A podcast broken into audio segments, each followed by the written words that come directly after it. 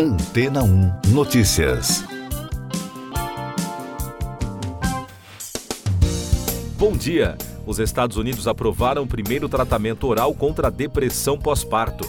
A Food and Drug Administration, agência regulatória americana, disse que a zuranolona, vendida sob o nome comercial de Zurzuvae, está liberada.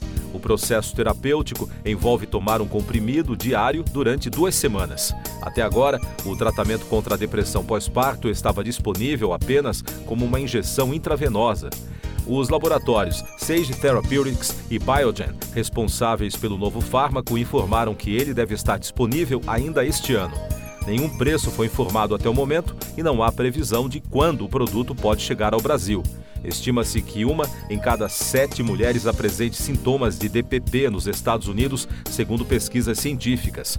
Os sintomas da depressão pós-parto podem incluir tristeza, perda de energia, pensamentos suicidas, diminuição da capacidade de sentir prazer ou comprometimento cognitivo, de acordo com especialistas citados pela BBC. Mais destaques das agências no podcast Antena 1 Notícias.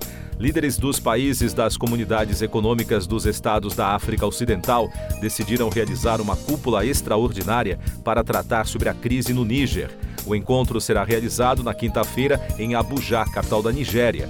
Fontes oficiais confirmaram a realização da nova reunião um dia após o fim do prazo dado pelo bloco para que os golpistas nigerianos devolvessem o cargo ao presidente deposto Mohamed Bazoum. Um grupo de hackers norte-coreanos invadiu as redes de computadores de um desenvolvedor russo de mísseis por pelo menos cinco meses no ano passado. Segundo evidências obtidas pela agência de notícias Reuters, equipes de cyberespionagem ligadas ao governo norte-coreano instalaram secretamente backdoors digitais em sistemas de um centro de desenvolvimento de foguetes com sede em Reutov, uma pequena cidade nos arredores de Moscou. Não se sabe se algum dado foi obtido durante a invasão. O Festival Internacional de Cinema de Veneza lamentou em nota a morte do diretor de cinema William Friedkin, de 87 anos. O último trabalho do cineasta, The Kane Milner Court Marshall, vai estrear na edição deste ano da mostra entre agosto e setembro, na Itália. No comunicado, a organização lembrou que Friedkin, que assinou o clássico O Exorcista de 1973, recebeu o Leão de Ouro por sua carreira em 2013.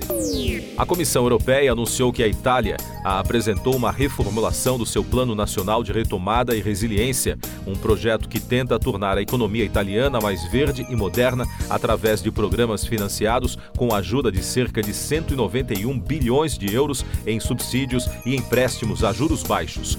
O governo da primeira-ministra da Itália, Giorgia Meloni, apresentou o plano revisado. Pela primeira vez, o sistema de transferências instantâneas do Banco Central, o Pix, bateu novo recorde na última sexta-feira. A modalidade superou a marca de 140 milhões de transações em 24 horas. Segundo o BC, a alta demanda não comprometeu o funcionamento do sistema ao longo do dia. Eu sou João Carlos Santana e você está ouvindo o podcast Antena 1 Notícias, agora com os destaques das rádios pelo mundo, começando com informações da rede iHeart dos Estados Unidos. O parceiro de longa data de Sandra Bullock, Brian Randall, faleceu. A família anunciou a morte doente em um comunicado à revista People na segunda-feira. Segundo a nota, ele morreu no fim de semana, aos 57 anos, após uma batalha privada contra ela, a doença do sistema nervoso que enfraquece os músculos e afeta as funções físicas. Da americana Fox News, Luke Bryan teve que cancelar seu terceiro show consecutivo enquanto luta contra um resfriado, segundo a assessoria do cantor de música country. O músico, que deveria ser a atração principal do Watershed Festival em George, Washington, deu a notícia no Instagram. O cantor também cancelou recentemente as datas de seus shows em Salt Lake City, Utah e Boise, Idaho. E de Londres, os destaques da rede BBC. Uma estudante de 18 anos da Universidade de Aberdeen e sua mãe viajarão para o espaço depois de ganhar um lugar no segundo voo comercial da Virgin Galactic em um sorteio. Anastasia Meyers e Kisha Sharaf serão as primeiras mãe e filha a irem para o espaço. Elas também serão as primeiras caribenhas a fazer a viagem. A dupla decolará do Novo México na quinta-feira. E uma réplica da casa de Fred Mercury foi recriada em Londres, onde milhares de itens pertencentes ao ex-vocalista do Queen estão em exibição na exposição de um mês na Sotheby's desde a última sexta-feira.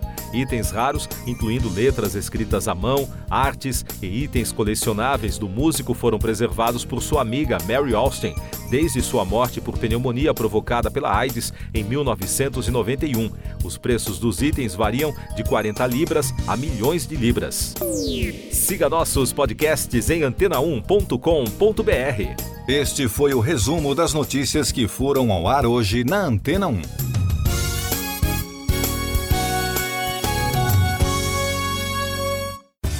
Depois de tanto conteúdo legal, que tal se hidratar com água rocha branca? O consumo regular de água durante o dia traz benefícios para a saúde, como, por exemplo, manter a pele bonita e hidratada. Rocha Branca, da fonte direto para sua Depois de tanto conteúdo legal, que tal se hidratar com água rocha branca?